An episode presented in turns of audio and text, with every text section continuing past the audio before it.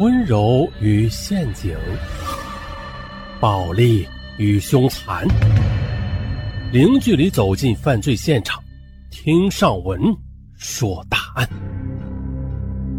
本节目由喜马拉雅独家播出。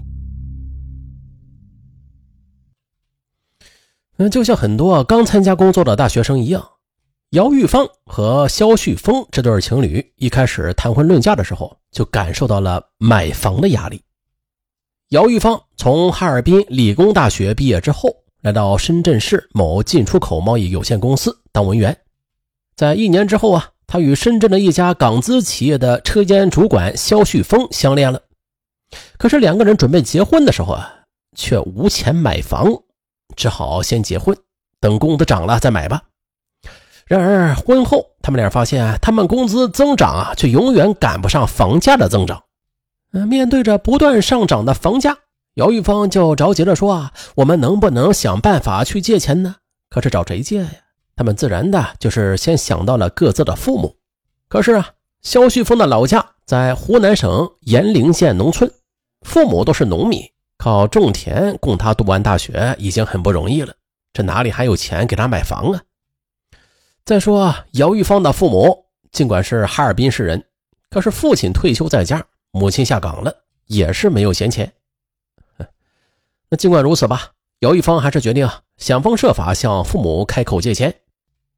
二零零三年十二月的某一天，姚玉芳啊便给母亲打了电话：“妈，现在家里冷吧？嗯，可是我这边可暖和着呢。您和爸干脆到深圳来吧。”姚父姚母啊也想到深圳去玩玩，便欣然同意了。不久啊，就来到了深圳。二零零四年元旦放假的时候，姚玉芳便和丈夫一起带着父母到世界之窗和莲花山等风景点游玩了一番。两个老人特别喜欢深圳的冬天，也是不断的感慨道：“这城市可真好啊！”姚玉芳便笑着说：“爸妈，深圳适合养老。”等我们以后买了房，你们在这边想住多久就住多久。听了女儿的话，姚父姚母既高兴又发愁，因为啊，女儿女婿当时租住的房子是一房一厅，他俩来之后是睡到了卧室，女儿女婿只好在客厅里打地铺。姚母就感慨地说：“哎呀，你们要是在深圳有一套大一点的房子就好了。”姚玉芳就马上抱住了母亲：“妈，我做梦都想在深圳买套大房子呢。”您可不可以借些钱给我和旭峰，帮我们买套房子？听完女儿的诉苦之后，姚父姚母想都没想的就答应借给女儿女婿五万块钱。嘿，这样姚玉芳夫妇加上存款就有十五万元了。于是啊，二零零四年春节，小两口便兴冲冲的去看房子去了。在看房的过程中，姚玉芳就看中了一套九十平米的三室一厅，况且啊，这是一个样板房。还不用装修，但是吧，这套房子总价是六十七万，首付三成就需要二十多万元，他们的钱不够啊。姚玉芳想了想，央求爸妈：“你们干脆把老家的那套房子卖掉呗，以后跟我们一起住。”说完，他又看向了肖旭峰。肖旭峰觉得：“哎，可以啊，这确实是个两全其美的好办法，当然没有意见了。”可是姚父姚母却左右为难起来。他们虽然是喜欢深圳吧，但是毕竟有三个女儿呢。如果为了小女儿把哈尔滨的房子给卖了，那另外两个女儿肯定会认为他们偏心。见父母犹豫不决，姚玉芳又劝道：“爸妈，这深圳多好啊，老家的房子也不值钱。”肖旭峰也说：“是啊，是啊，爸妈以后就过来住啊，以后我们有了孩子，还指望你们带呢。”嗯，女儿和女婿一个说的有理，一个说的中听，老两口终于是答应了。二零零四年四月底，姚父姚母以八万元的价格就卖掉了那套住了三十多年的老房子。同年五月，有了这笔钱之后，已经怀孕的姚玉芳便和丈夫肖旭峰在布吉街大世纪花园买下了那套三室一厅的样板房，首付二十多万，月供三千多元。由于不用装修，他们不久就高高兴兴地搬了进去。乔迁那天，姚玉芳还当着前来恭贺的两个姐姐的面，给父母写了一张十三万元的借条。两个姐姐则提醒小妹说：“这可是爸妈的养老钱呢，你可要记得早点还呢。住上新房之后，姚玉芳和肖旭峰便成天乐呵呵的。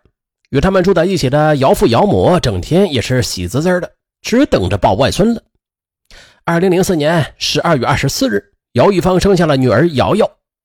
但是，由于生孩子前三个月，姚玉芳就已经辞职了，由此啊，这养家的重担就全部落在了肖旭峰一个人身上。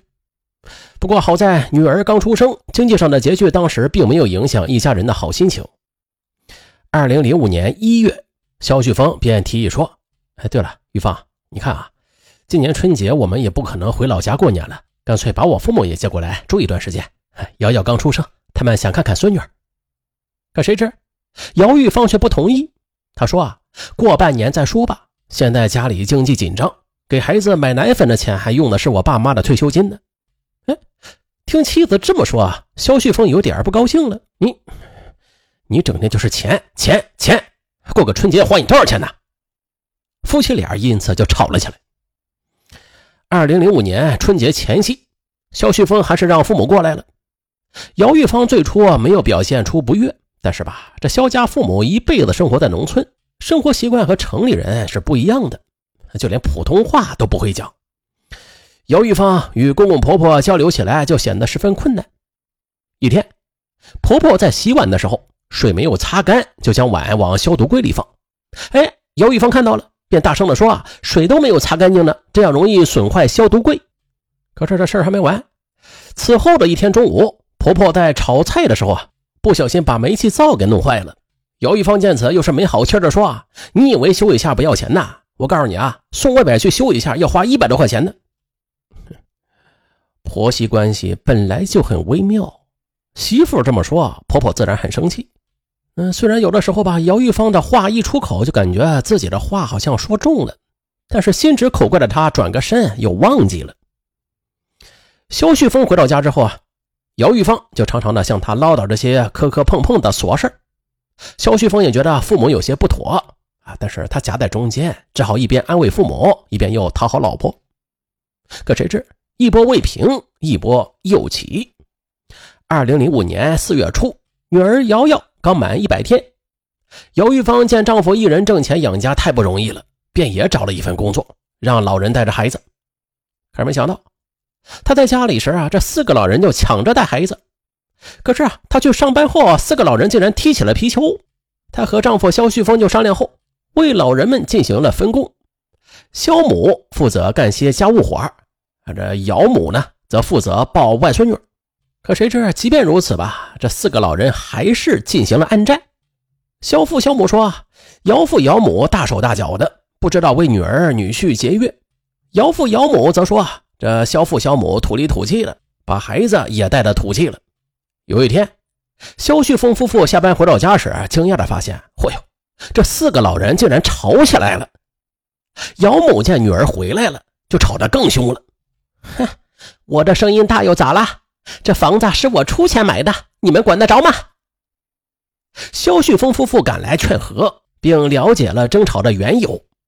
原来呀，是肖母偶尔抱了一下孙女，姚某就大声的说这说那，肖母自然气不过呀，便与他吵了起来。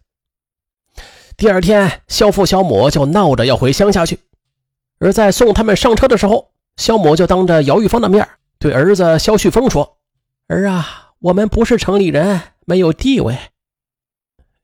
这话深深的就刺痛了肖旭峰的心。回家的路上，他是一声也不吭。而为了取得丈夫的原谅，姚玉芳回到家之后啊，便对母亲说：“妈，你怎么能那样说婆婆呢？她毕竟是我的婆婆啊！”可是没想到，姚母竟然大发雷霆起来：“你这个吃里扒外的东西啊！你竟然学会替他人说话了！”肖旭峰终于忍不住了，什么叫他人呢？这不都是一家人吗？